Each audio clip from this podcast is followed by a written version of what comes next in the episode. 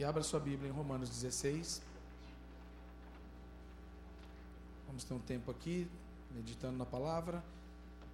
Eu queria falar a vocês um pouco sobre a igreja. Fala sobre nós, amém? A gente pode falar de si mesmo, né? Então vamos falar de nós um pouquinho.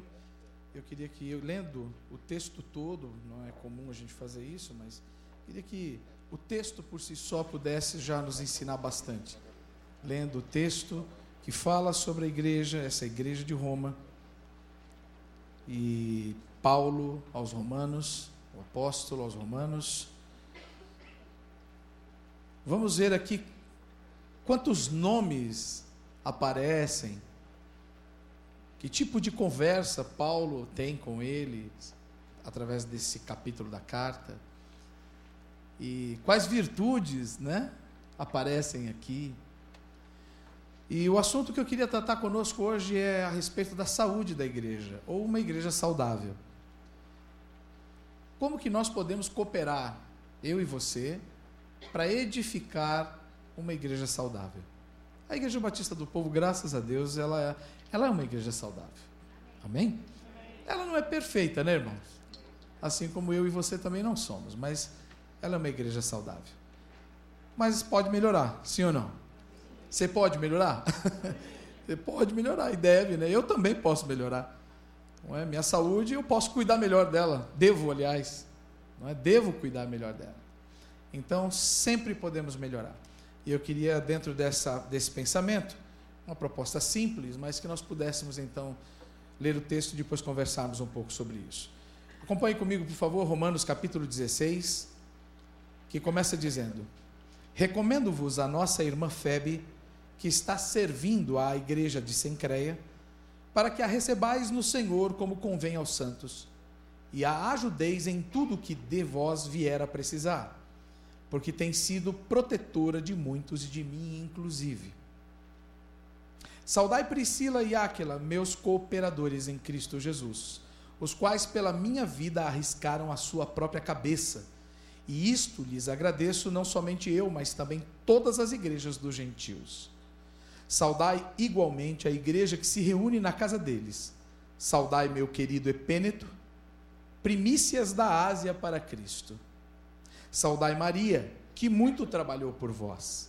Saudai Andrônico e Júnias, meus parentes e companheiros de prisão, os quais são notáveis entre os apóstolos e estavam em Cristo antes de mim. Saudai Ampliato, meu dileto amigo no Senhor. Saudai Urbano, que é o nosso cooperador em Cristo, e também meu amado Estaques.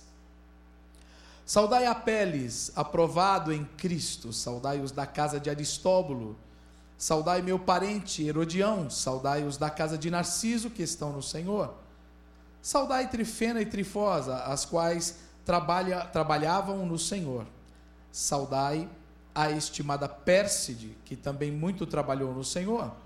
Saudai Rufo, eleito no Senhor, e igualmente a sua mãe, que também tem sido mãe para mim.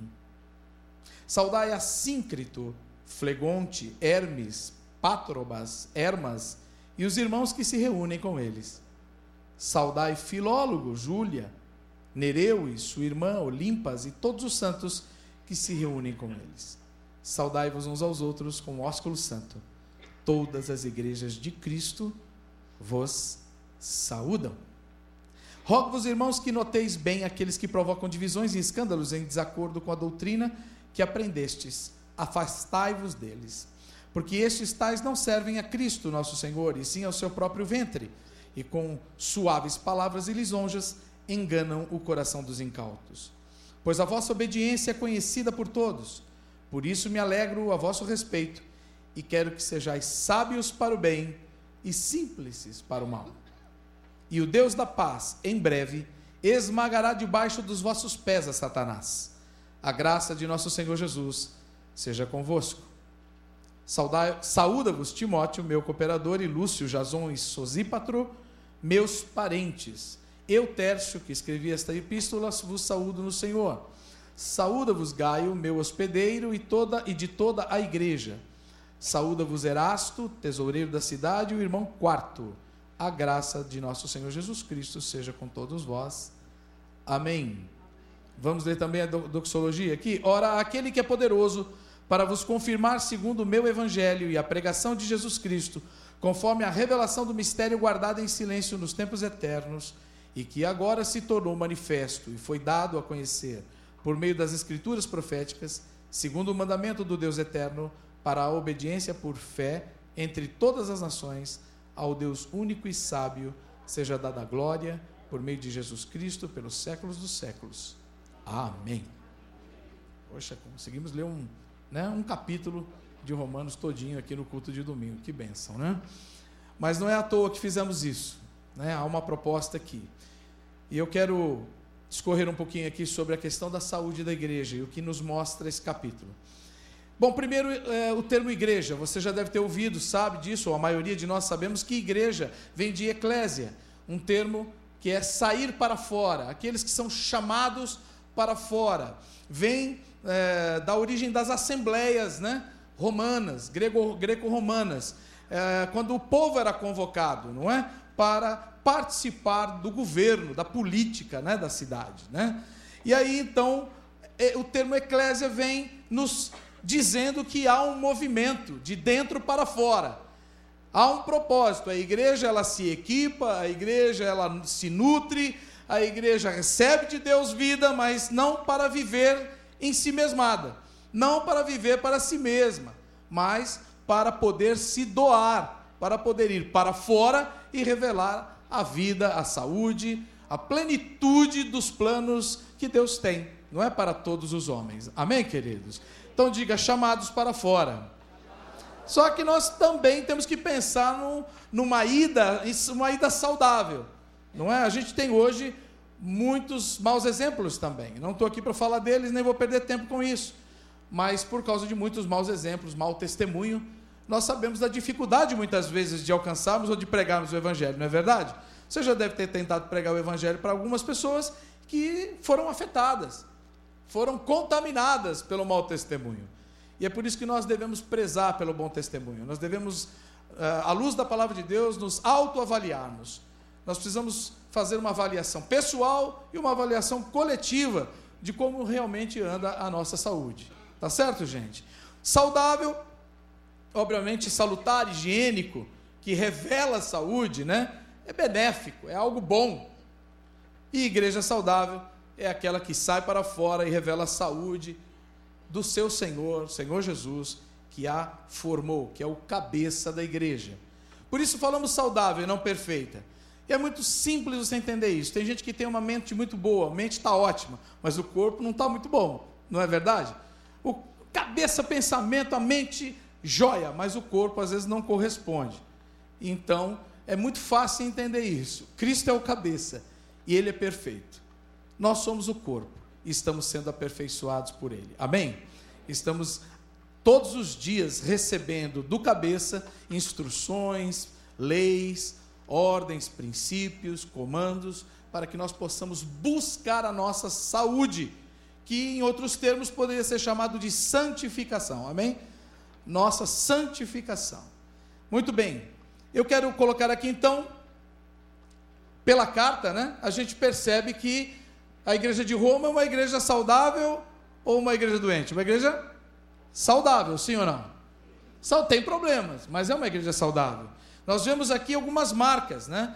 Não se percebe nessa carta aqui, e principalmente nos destaques do capítulo 16, algumas coisas que você percebe Paulo se ocupando com as outras igrejas. Nas outras igrejas, Paulo tinha alguns trabalhos mais específicos, mais pontuais. Por exemplo, os coríntios tinham muitos ciúmes, ciúmes, partidarismos, imoralidades, muito pecado né, na área sexual né, que envolvia a imoralidade sexual, pornografia, é, adultérios, enfim, lascívias, é, bebedices, outras questões como essas. Desavenças, eles brigavam muito, eles discordavam demais e, enfim, não só discordavam, como também né, competiam. Então, Paulo teve que tratar com a igreja de Corinto muito nessa área. Também tinha na igreja de Colossos, os colossenses e os filipenses, Paulo teve que lutar muito com as heresias gnósticas, não é com a sabedoria e o conhecimento grego, com a influência né, uh, da filosofia grega.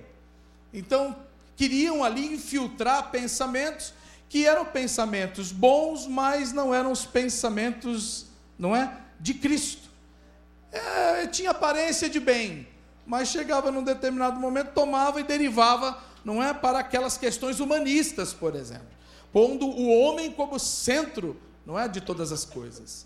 E Paulo teve que também trabalhar muito forte através da palavra, através da pregação do evangelho, dos ensinamentos, para poder combater isso. Outra igreja, a igreja de Tessalônica, os tessalonicenses, eles queriam saber muito sobre a era vindoura, sobre a questão escatológica. Isso é bom, não é errado. Mas tem gente que só vive nisso. Tem gente que acha que a igreja, o evangelho, é só escatologia.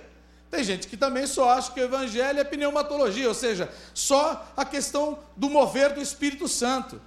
E nós somos parte de um corpo cujo cabeça é pleno, amém? O corpo deve ser completo, ele não deve estar focado só no pé, ou na mão, ou só no braço, ou no, numa parte do corpo. Nós somos um corpo que devemos ser saudáveis em tudo, em todas as suas partes. Muito bem, querido. Eu quero então aqui colocar, dentro do que eu percebo nessa, nesse capítulo, quais pontos ou sintomas, eu diria, não é, características dessa comunidade saudável, que é sadia. Primeiro deles, nos versos 1 e 2, eu percebo que a gente pode dizer que uma igreja saudável é uma igreja aberta e generosa. Você concorda comigo? Diga aberta e generosa. Ela recebe bem, gente. Olha aqui a palavra de Paulo a respeito de Febe. Fala Febe diaconisa em Sencreia. Né? Está dizendo que ela muito serviu, que ela serve lá e para que ela fosse recebida como convém aos santos. Receber bem uma igreja pronta a receber as pessoas com um coração amável e hospitalidade, não é? é também excelente. Muito bem. É, Febe, ela provavelmente, irmãos, ela era uma representante, não é, de uma fábrica de púrpuras e Sencreia ficava a 14 quilômetros de Corinto e ela tinha um ministério muito bonito, muito bem destacado nessa igreja local aonde ela servia. Essa igreja, portanto, aberta e generosa, trata os irmãos, trata as pessoas com amor, com respeito, recebe os homens de Deus com alegria e zelo, cuida bem deles, enfim, é uma igreja que ajuda uns aos outros. Vamos dizer isso? Diga, ajudar uns aos outros. É essa igreja que trabalha em favor uns dos outros. Por exemplo, você tem uma profissão, você tem uma especialidade, tem um talento, enfim, ah, nós aqui devemos promover o, o trabalho uns dos outros.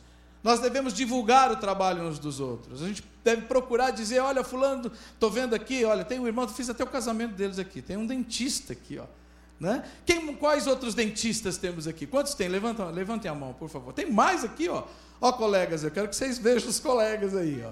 Tá vendo? Quem é contador aqui, contabilista? Lá atrás, ó. Quem é administrador, economista, está nessa área. Engenheiros, tem aqui, advogados, aleluia, professores, educadores, psicopedagogos, psicólogos. Ô, oh, gente, não falta nada, tá vendo? Olha que maravilha! Dá para resolver todos os problemas por aqui mesmo. Agora, uma coisa a gente precisa falar, né? Por favor, sejam excelentes. Vocês viram lá no final que ele fala: sejam excelentes para o bem e simples para o mal. Vocês não querem conhecer o mal. Eu não quero nem perder tempo com isso. Nós não podemos andar na linha da mediocridade. Mediocridade é mediano, né? Nota 5, né? Aquela coisa de quando se dá, fala assim: ah, se tirar 5 tá bom, né? Quem gosta disso é o capeta. O diabo gosta de nota 5. Esse negócio não é para nós, não, gente. Jesus deu tudo por nós, amém? Ele deu toda a sua vida por nós. Não vai de nota 5. Se o 5 é o seu melhor, ok, mas eu creio que a predisposição pelo 5 não é boa. Essa coisa de, ah, se tirar a média tá bom, não deve ser a nossa motivação, amém? Se isso é o nosso melhor, glória a Deus, vamos seguir, né, nos esforçando assim, mas não com essa mentalidade mediana, essa mentalidade dizendo, ah, qualquer coisa tá bom. Tá certo? Nós devemos promover, promover uns aos outros, mas isso também nos responsabiliza, nos coloca no dever de sermos excelentes. Amém? Bom, facilite, portanto, a troca né, de serviços, a troca não é, de, de ajudas.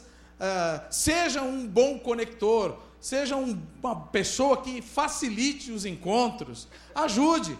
Se você conhece um irmão que atua em determinada área, está vendo outro irmão que tem uma necessidade, seja uma ponte entre eles. Amém, queridos? Faça isso, porque essa é uma característica das igrejas saudáveis, elas propiciam o ministério e o trabalho dos irmãos, elas facilitam, abençoam, não é? Para que haja essas boas conexões. Portanto, primeira característica, aberta e generosa. Você pode repetir, por favor? Aberta e generosa também porque sabe gratificar, reconhecer o trabalho feito. Olha só o 2 aqui, ó.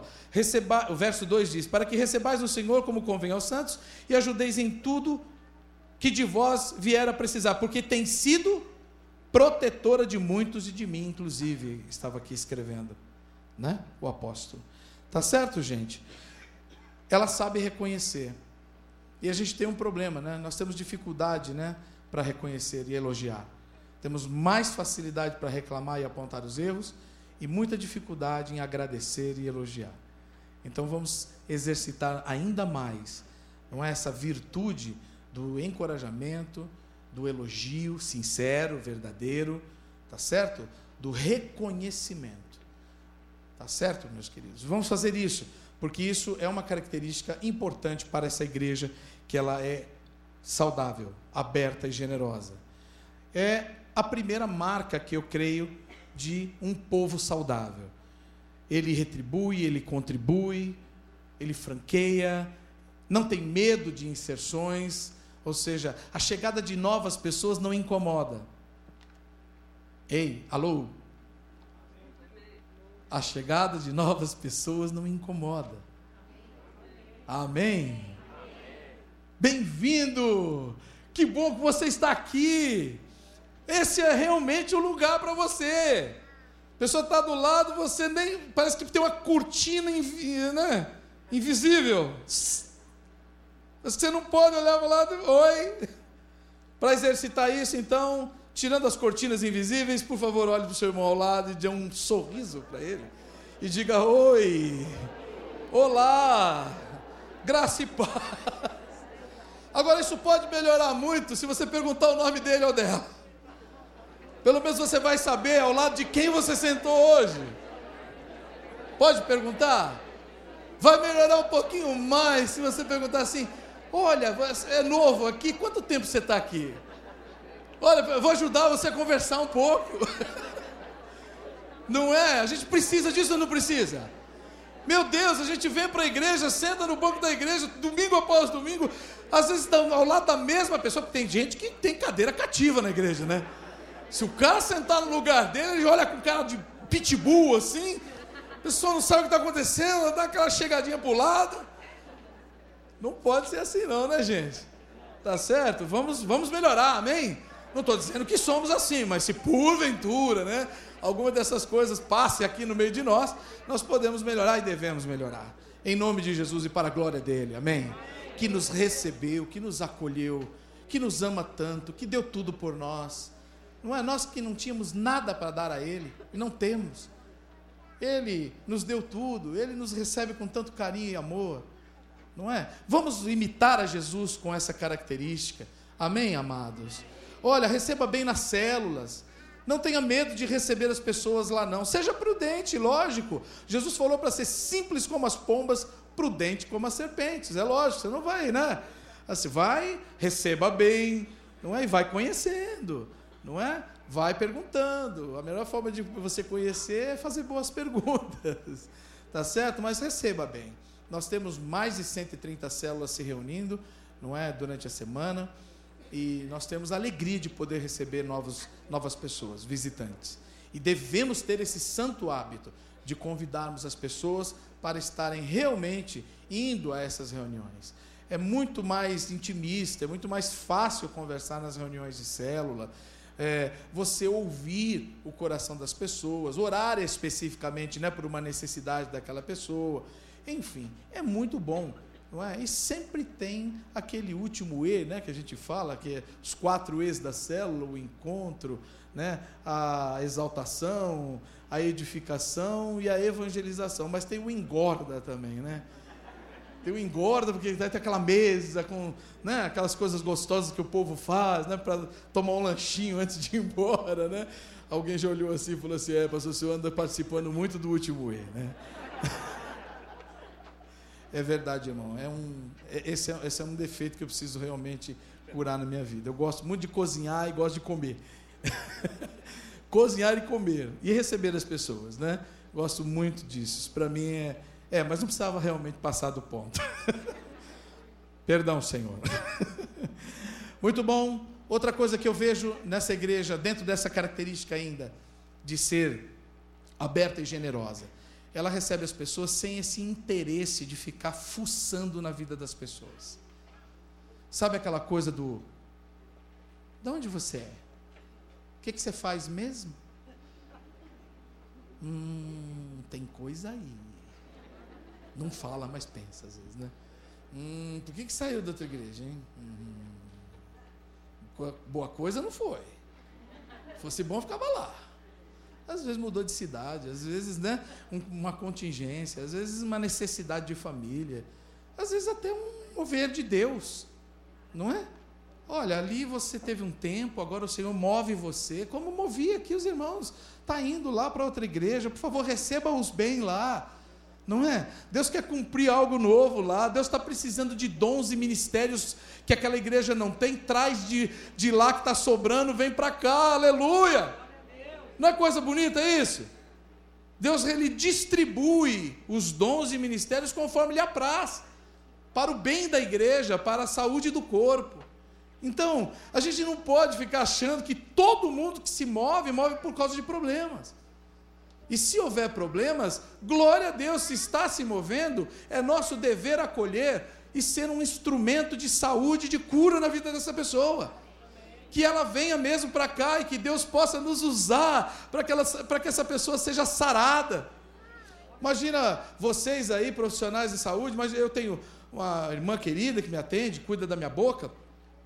Imagina eu chegando lá e dizendo assim: Eu estou com um problema aquela. Ou então eu chego lá, ela vai fazer essa pessoa: Que boca horrorosa, pastor!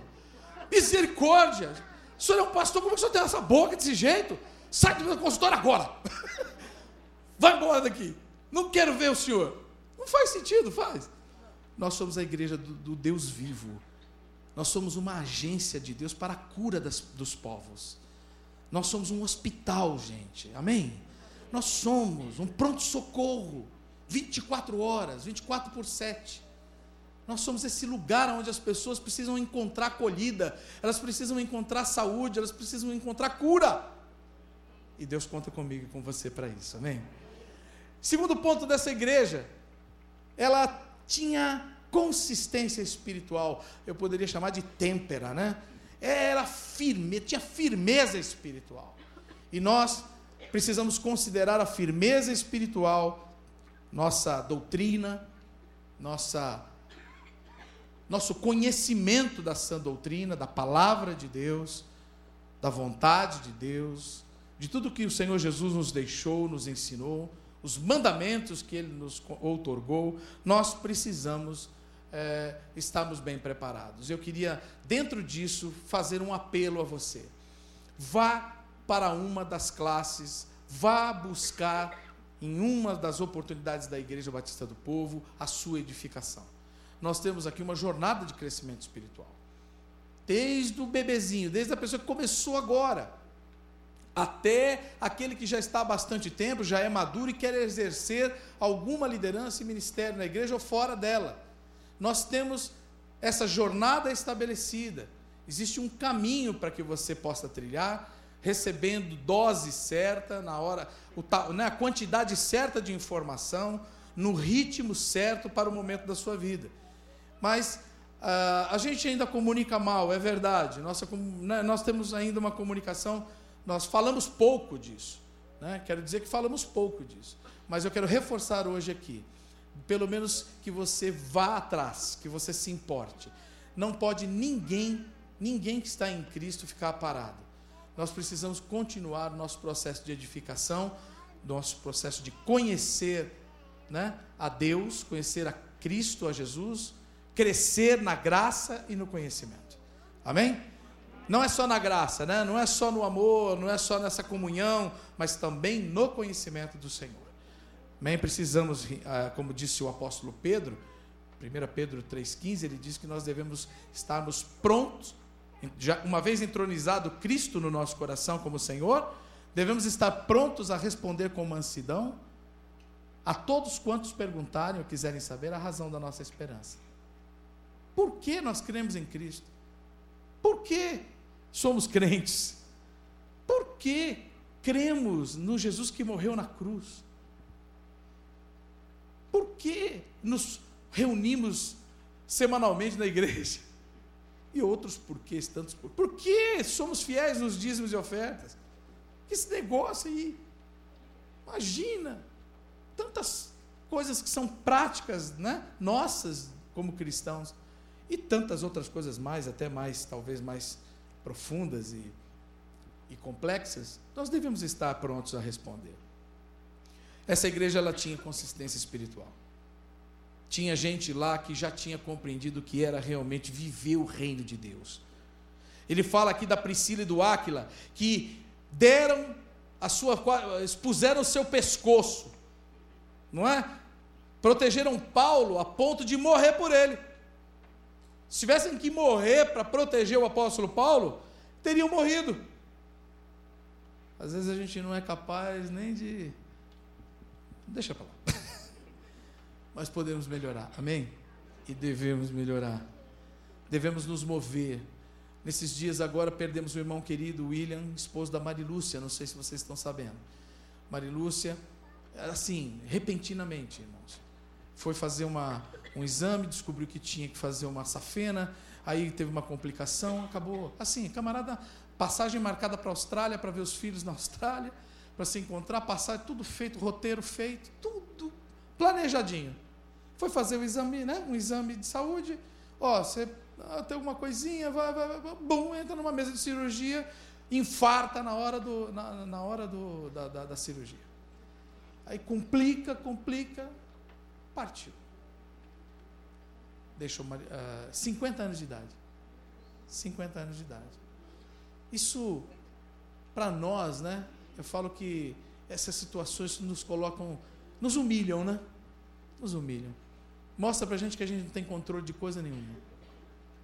A gente presume muito, irmãos. Né? A gente presume muito.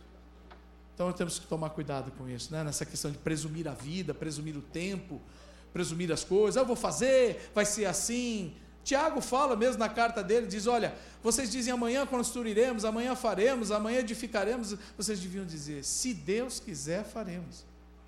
Se Deus permitir, construiremos. Não é?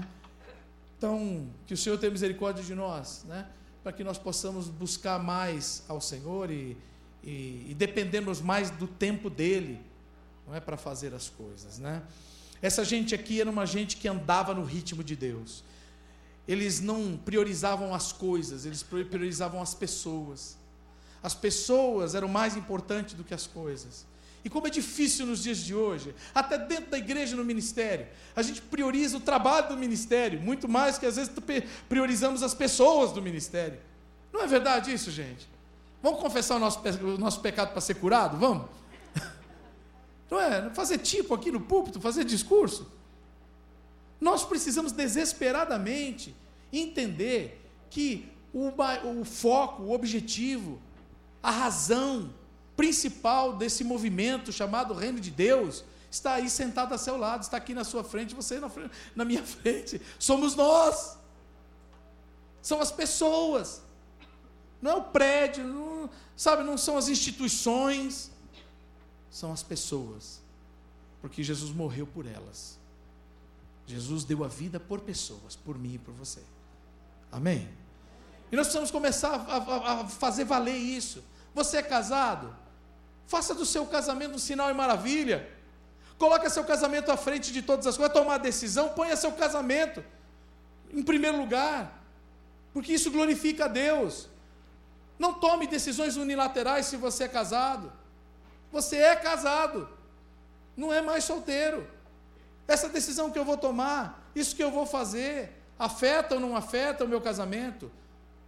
Abençoa ou não abençoa o meu cônjuge? Assim é na igreja também. O que eu vou fazer, ou deixar de fazer, abençoa ou não abençoa o meu irmão? Dá para entender isso? É o mesmo valor, são os mesmos princípios. Essa igreja aqui tinha tempo, a turma dava vida uns pelos outros. Eles tinham firmeza espiritual.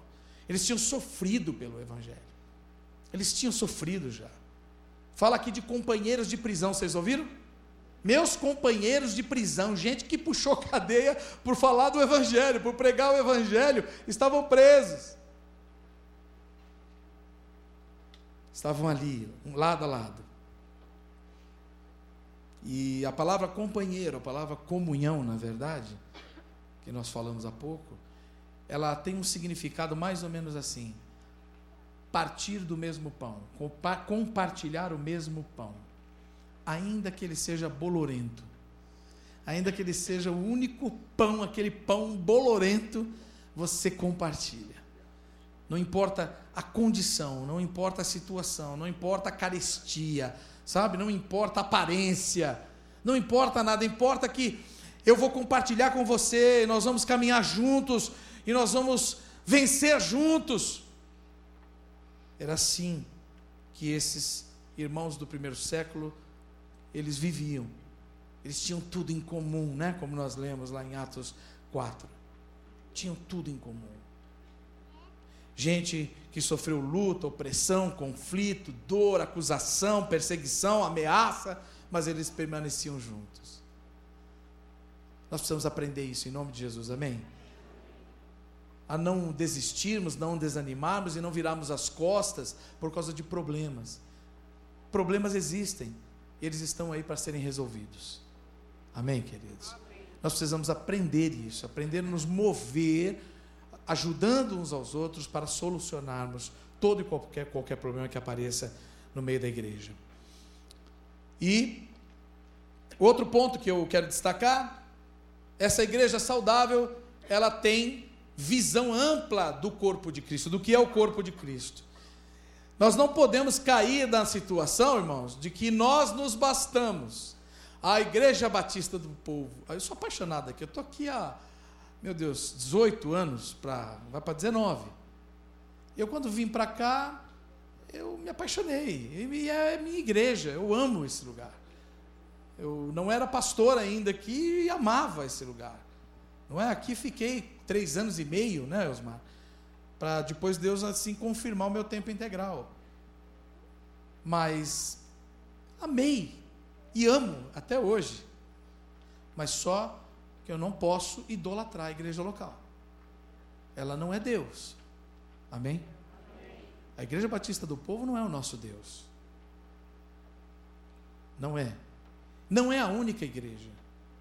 Não é a melhor igreja. Nós somos a igreja do Senhor. Uma igreja saudável, uma igreja que ama Jesus. E uma igreja que está se esforçando para melhorar a sua saúde a cada dia, se santificando, trabalhando para o Senhor, buscando o reino de Deus, pregando o evangelho de Jesus Cristo, para que todos os povos, para que todas as pessoas possam adorá-lo, possam conhecê-lo intimamente e possam adorá-lo possam nomeá-lo como seu único Senhor e Salvador e viver essa vida bendita, abençoada, que é essa vida com Jesus. Amém, queridos? Então, vamos entender que nós precisamos ir além da igreja local. Nós não podemos ter essa idolatria, não é? De ficarmos aqui dentro e ah, a igreja é maravilhosa, ela tem ministério de criança, ela tem casais, ela tem tudo o que eu preciso. Sim, graças a Deus, quase tudo. Não é? Quase tudo, tem muita coisa do que você precisa, mas isso tudo para equipar você a ser uma bênção lá fora, a implantar o reino de Deus, a expandir, não é, o reino. Então, por favor, vamos também receber irmãos de outras igrejas e equipá-los. Vamos servir lá nas escolas, vamos servir nos projetos sociais, vamos nos envolver com a cidade de São Paulo, vamos nos envolver com as demandas, não é dessa cidade, porque Deus nos plantou aqui, Deus nos pôs aqui como um farol nesse lugar, não é? Ele tem nos chamado de luz, vocês são luz, luzeiros, portanto nós precisamos nos envolver com o sofrimento e as demandas sociais, nós precisamos nos importar com essa cidade e com as demandas que ela tem. Nós não podemos simplesmente vir aqui e recebermos tão, tão grande bênção, não é? Tão, uma vida tão boa, tão abençoada que é a vida em Jesus, e não fazemos nada com isso. Não servirmos né, a cidade e as famílias, os vizinhos, não é? Onde moramos. Temos que realmente refletir, não é? O brilho de Cristo para essas pessoas. Amém, queridos? Vamos muito além da nossa, das nossas reuniões locais. Mais uma vez eu reforço: a célula é um bom lugar para isso. As, os pequenos grupos são muito bons para isso. Talvez você não consiga trazer uma pessoa para um culto público, mas você consegue levar para uma reunião na sua casa ou na casa de um amigo, na casa de um irmão. Tá certo? São bons lugares, não é para que a gente pratique, né, essa ação além do corpo. Amém? Bom, eles aceitavam também alegremente a transferência né, de outros membros de outras igrejas. E é isso que nós gostamos de fazer aqui. A gente é apaixonado. A gente tem igreja aqui que a gente chama de igreja. Tem ovelhas aqui, membros que nós chamamos de ovelhas meeiras, né? Que ela é membro de uma igreja lá em Manaus, mas é membro aqui também, porque ela deslocou, foi deslocada para cá para estudar, para trabalhar, prestou um concurso, foi transferido. Então ela tem a igreja de origem dela mas aqui também ela tem a igreja do coração. E assim nos juntamos para cooperar e abençoar e edificar a vida dessa pessoa. Amém, queridos? Recebemos bem. Recebemos bem aqueles que vieram da Assembleia de Deus, recebemos bem aqueles que vieram da Presbiteriana, recebemos bem aqueles que vieram, não é? Da Metodista, enfim, recebemos bem a todos, porque esse é o nosso dever. No que for possível, tem espaço com todos, não é assim? Muito bem, queridos. Outro ponto que eu quero colocar aqui é uma igreja que ela tem história. Essa igreja tinha história. Lá viviam pessoas que eram fruto do primeiro movimento do evangelho. fala aqui que Epêneto, primícias da Ásia para Cristo. Sabe, esse primeiro foi o primeiro cara que foi ganho para Jesus, gente. E mais, mais incrível ainda é que o apóstolo lembre disso é que ele lembre do nome da primeira pessoa que ele ganhou para Jesus na Ásia. Qual foi a primeira pessoa que você ganhou para Jesus? Eu não lembro, você lembra? Eu não lembro. Paulo lembra do nome da primeira pessoa que ele ganhou para Jesus. E isso tem a ver com o quanto realmente as pessoas representam para nós. Porque hoje a gente faz as coisas muito às vezes no automático. A gente faz, não é? Mas a gente faz e às vezes a tarefa ganha mais brilho não é, do que a motivação da tarefa. Então, eu queria destacar aqui que essa igreja, ela valorizava as pessoas e o que elas faziam. Ela tinha história. Essa igreja tem história. Ela foi fundada por, pelo pastor Ernesto Nini, mais 14 pessoas, não é? Ela tem história. Ela deixou marcas. Nossos irmãos, nós estamos aqui hoje porque outros não é? Outros antes de nós trabalharam, foram fiéis a Deus, oraram, semearam, serviram, sabe? Choraram, suportaram, né? Dificuldades. Oh, queridos, por isso nós temos o dever também de vivermos e deixarmos ou ainda mais fortalecermos e conservarmos essa história por aqueles que virão. Amém? Nós não podemos ser uma geração irresponsável que interrompa, não é? Esse fluxo de bênção, esse caminhar de bênçãos que vem já. Osmar, me ajude. Vamos para 40 anos, né? Logo, logo menos. Logo menos 40 anos, né? Faremos. São 40, quase 40 anos. 40 anos de testemunho, 40 anos de histórias com Deus E olha, todo crente precisa ter sua história com Deus. Nós temos uma história coletiva, mas você precisa ter a sua história pessoal com Cristo. Você precisa buscar ao Senhor e você precisa servir ao Senhor. Você precisa passar pelas angústias com o Senhor. Você precisa andar com Deus e deixar que Ele trabalhe em você marcas para que você tenha histórias com Deus.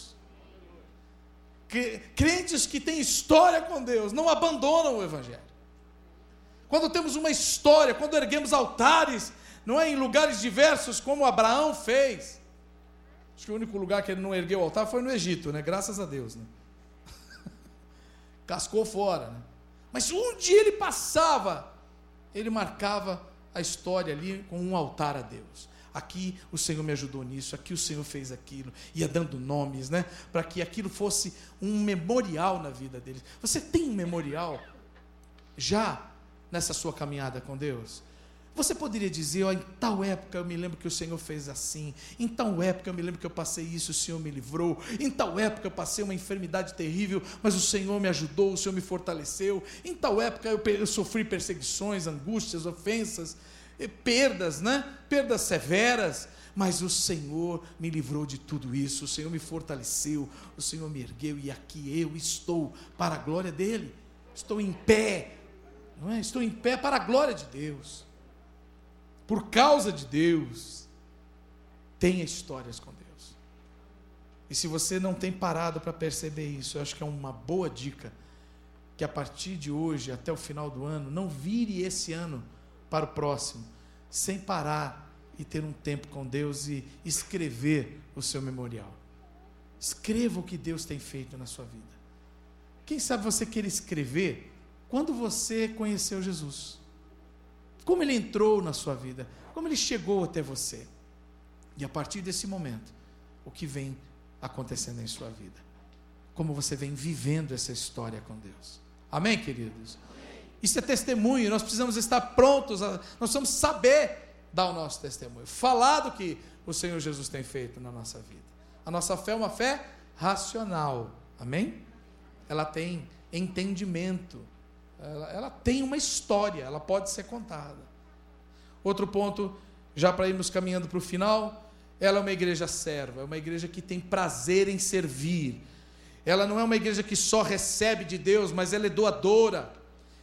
Todo aquele que só recebe não amadurece.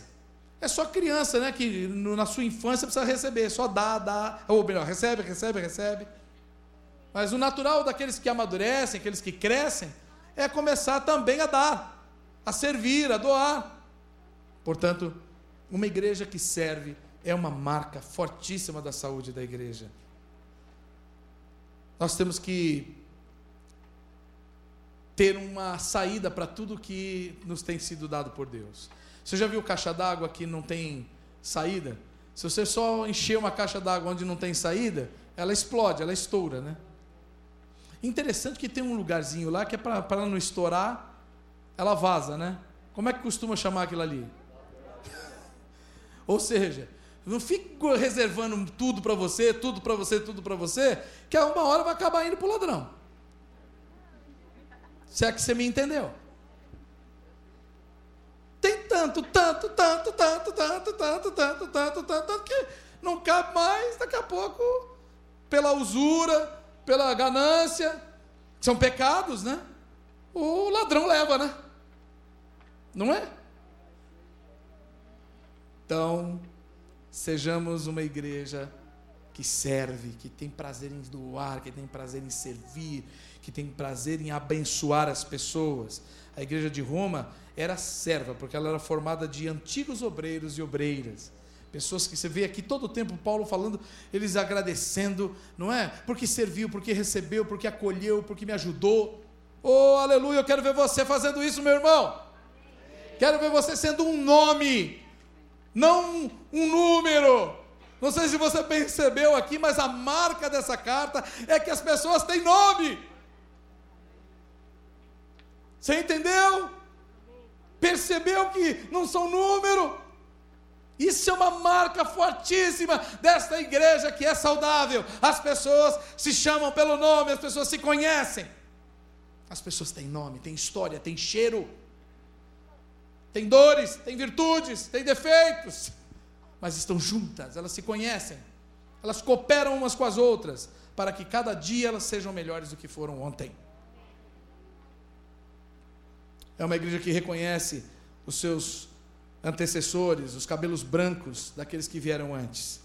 E nós damos glórias a Deus pela vida do pastor Enés e todos os irmãos que fundaram essa igreja. Amém? Eles nos deixaram um legado lindíssimo e nós temos uma responsabilidade grande de propagarmos isso, né? E fazermos ainda melhor. Amém, queridos? Outra coisa, essa coisa de eu não fiz sozinho, né, pastor Elsmar? Né? Não chamar para si, ser o, o, a estrela.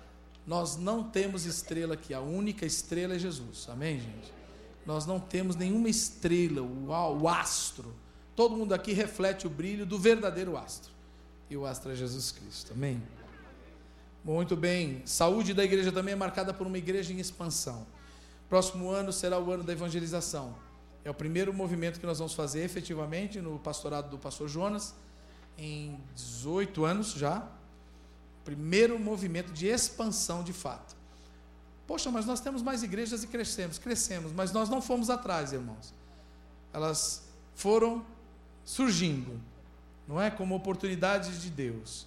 Mas, de fato, a partir do próximo ano, nós estamos nos mobilizando, nós estamos planejando e colocando tudo aos pés do Senhor, para que Ele nos dê a graça de ganharmos muitas almas para Jesus, de alcançarmos muita gente aqui no nosso bairro, fora, São Paulo e até os confins da terra, como o Senhor nos ordenou.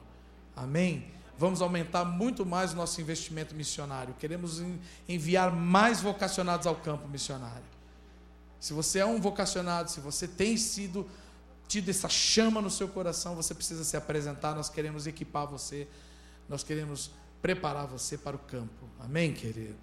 É uma igreja em expansão. Aqui falava da, da congregação que se reunia na, na casa de Priscila e Áquila, na casa de Assíncrito, na casa de Filólogo e Júlia. Então, para nós hoje são células, né? Lá naquela época eram igrejas nas casas, né? Que é a mesma coisa. Bom, nós não temos uma visão aqui também para dizer a vocês de uma igreja super populosa. Nós não queremos construir aqui uma Babel, um lugar onde caiba 35 mil pessoas num só lugar. Primeiro que para construir um lugar como esse aqui, irmão, você tem noção de quanto custa? Quero ficar falando de número, mas você tem noção? O metro quadrado em Vila Mariana são 10 eh, mil reais um metro quadrado. Para caber umas 3 mil pessoas, você tem que ter aí o quê? Uns 6 mil metros quadrados, 10 mil metros quadrados. E aí, quanto custa isso? Quanto custa para construir? Põe três vezes mais o valor do terreno. Absurdo, gente. É um absurdo, um verdadeiro absurdo. Você tem ideia de quantas igrejas você pode plantar horizontalmente, não é? Crescer e expandir o reino de Deus e a pregação do evangelho com esse valor? Faz sentido você concentrar num lugar só assim, ó? Para ouvir um abençoado? Dois, três, meia dúzia de abençoado? Faz sentido isso para você? Não faz. Não faz. Isso é insanidade. Muita gente se enveredou por esse caminho, eu quero falar claramente para você. Aí sabe quem é que. Aí, aí fica daqui do púlpito pressionando o povo aí para doar, para doar, para doar, porque tem que pagar o terreno, tem que pagar a construção, tem que fazer a construção. Essa igreja aqui, ela expandia Jerusalém, Judéia, Samaria, confins. Era um alcance territorial, era domínio territorial, era expansão territorial, era para alcançar a todos. Era o ide de Jesus, não o vinde. O único que diz vinde é Jesus, vinde a mim. A igreja foi dada a ela ir, amém, queridos? Ir. Então não dá para ficar panelado num lugar só. Essa não é, não é uma estratégia saudável. Isso traz desgaste em todos os sentidos. Portanto, prepare-se. Por que você está falando tudo isso, pastor? Porque você é parte disso, irmão. Amém, querido? Tem dias que, maioria das vezes, a gente trabalha com você no seu interior, no seu comportamento. na sua maneira de pensar, mas hoje eu quis trazer uma palavra para nós, igreja, nos chamar a atenção do que nós temos que nutrir e, e aperfeiçoar para cumprir o mandamento que Jesus nos deixou. Uma ordem, diga, é uma ordem. Gente, não é um convite. Sabe, não é uma sugestão que Jesus deu. É um mandamento. E de pregai o evangelho a toda criatura. Fazer discípulos de todas as nações, batizando-os em nome do Pai, do Filho e do Espírito Santo. Ensinando-os a guardar os, os meus mandamentos. Não é isso? E eis que estou convosco até o fim, da né, consumação dos séculos. Ou seja, é ordem. É ordem, gente. Então nós não temos como negociar isso, nem barganhar. Nós temos que nos preparar cada vez mais para fazer cumprir essa tarefa com excelência. Amém? Por último, eu encerro dizendo que essa igreja é plena de relações interpessoais. Olha, se você não gosta de gente, não escolha o céu para morar. Oh, querido, porque Jesus está empenhadíssimo em levar todo mundo para lá. Se você não gosta de alguém específico, meu irmão, você vai ter dificuldade porque Jesus morreu por essa pessoa. E muito provavelmente, no que depender dele, ela já está lá. Está dando para entender? Então você vai orar por você mesmo. Você vai orar para que o seu coração se converta ao coração dessa pessoa. E o coração dessa pessoa se converta ao seu coração. Amém, queridos? Porque não dá para ser crente, não dá para ser cristão, não dá para abraçar o Evangelho de Jesus se nós não amarmos uns aos outros, não nos amarmos. Se nós não tivermos paixão por relacionamentos interpessoais, a gente tem que ser apaixonado por gente, tem que gostar mesmo dessa coisa, de conversar, de bom dia, boa tarde, de abraço, de ósculo santo. Ósculo santo, para a maioria acho que sabe, mas para quem não sabe, é beijo, gente, beijo. Eles beijavam no rosto. É um costume, não precisa hoje, necessariamente, ah, tem que ter. Mas era tanta intimidade que eles tinham, eles tinham esse hábito santo, né? se abraçavam. Eu tenho com alguns aqui que eu tenho mais intimidade, mais proximidade, até com irmãos meus aqui, abraço e beijo mesmo. Rosto os fios da barba, assim, ó. Não tem problema não. Meu irmão querido, não tem problema nenhum com isso. Um abraço sincero, um abraço puro. Um abraço verdadeiro. Abraço de irmão, de família. Amém, queridos? Essa igreja que gosta de gente. Essa igreja que, que destaca, querido, amado. Os termos que Paulo vai usando aqui, que, que amigo, estimado. Só nome bom. Vamos tirar os outros adjetivos, né? aqueles pejorativos, né? aqueles nomes que não devem ser mencionados entre nós, as murmurações, as reclamações, os julgamentos, os apontamentos. Por favor, é, olha aquele lá, hein? Uh, saudai ao fulano de tal, enjoado. Fica estranho, né? Agradecei fulano de tal, crítico. Não somos juízes uns dos outros, amém, queridos? Não somos. Vamos deixar isso para o especialista. Sabe quem é especialista em, em julgar os homens? Em ficar atirando na cara os defeitos deles? Já tem um para fazer isso. Como é o nome dele? Então nós não somos comissionados de Satanás. Nós somos comissionados por Jesus, amém? Nós somos enviados por Jesus. Aleluia! Essa igreja também ela tem forte ênfase na família, ela valoriza a família.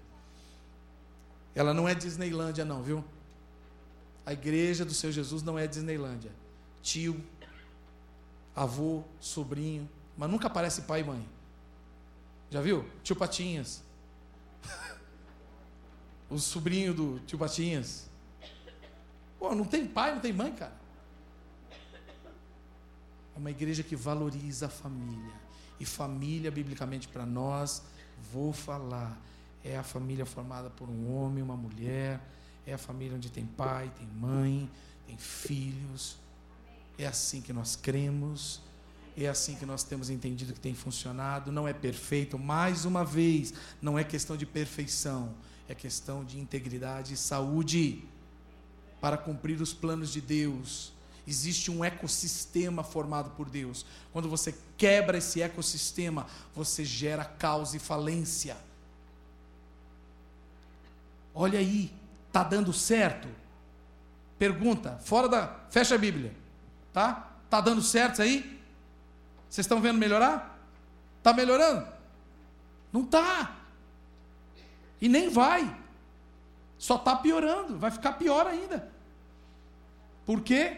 Porque tiraram, mexeram no ecossistema divino, tirando Deus em primeiro lugar da cabeça, tirando Deus das relações, e então fazendo aí o que querem.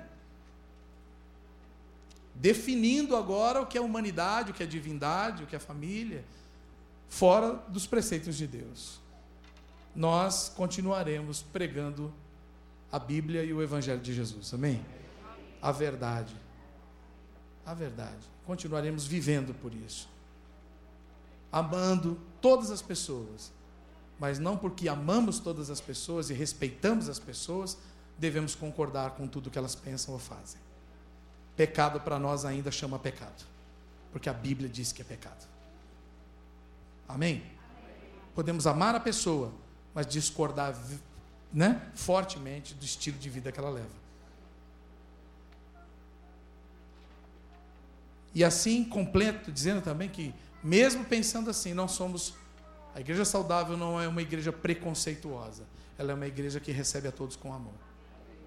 Seja lá qual for, eu tenho minha, minhas mazelas, né? Meus pecados, meus defeitos, não ando no pecado, não vivo no pecado.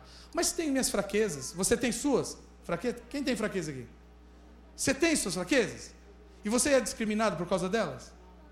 Espero que não. E se souber que você está sendo discriminado, fale comigo, que sou pastor, que eu quero saber o que está acontecendo.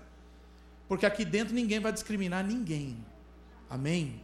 E agora falo como pastor da igreja também. Ninguém vai discriminar ninguém. Aqui entra todo mundo e qualquer um.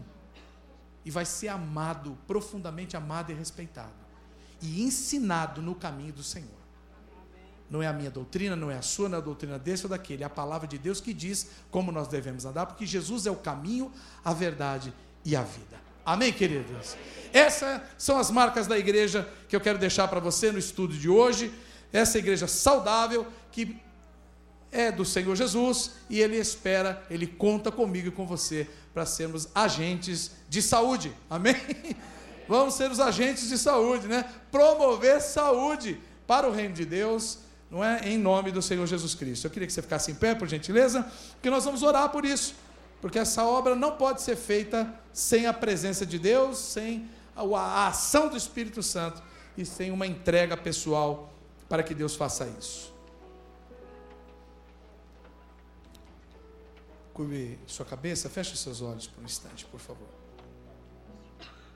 Meu Deus, nós oramos em nome de Jesus nessa tarde. Obrigado pela tua palavra. Obrigado porque o Senhor é simples e objetivo conosco. Obrigado, meu Deus, porque sendo um Deus tão grandioso, tão perfeito e complexo, o Senhor se apresenta e se revela de forma tão simples. Que amor que o Senhor tem por nós e que respeito o Senhor tem pela humanidade. Sendo Deus, o Senhor vem até nós. Sendo perfeito, o Senhor se entrega pelo pecador sendo tão grande, o Senhor se se faz caber na pequenez de cada um de nós. Nos ensina a ser assim, Pai. Nos ensina. Nós não sabemos, nós confessamos aqui, nós não sabemos não. E sem o Senhor, sem o mover do teu espírito em nós, nós não nós não conseguiremos. Por isso enche-nos do Espírito Santo. Faça-nos cheios do Espírito Santo, Senhor. E pela tua palavra, santifica-nos. E leva-nos, ó Deus, a perseverarmos no caminho da saúde, na busca por essa igreja saudável, sabendo que eu sou parte dela e se eu cuidar de mim, eu também já estou fazendo uma grande parte. Mas o Senhor pode fazer mais através de mim. Eu posso cuidar de mim e ainda ajudar a cuidar de um outro irmão. Usa-nos, Senhor, para a tua glória. Usa-nos em nome de Jesus. Usa os dons e ministérios para curar, para edificar, para evangelizar, para mover, meu Deus, e alcançar aqueles que não foram alcançados. Usa a nossa vida, somos teus e vivemos para a tua glória. Dá-nos um coração convertido a ti e também uns aos outros. É em nome de Jesus que nós oramos, te agradecendo, em nome de Jesus, por essa tarde abençoada e por essa palavra revelada. Amém. Graças a Deus, irmãos. Conto com você se dedicando para ser essa igreja saudável. Que Deus te abençoe. Tenha um final de domingo abençoado e uma semana produtiva. Vá em paz, em nome de Jesus.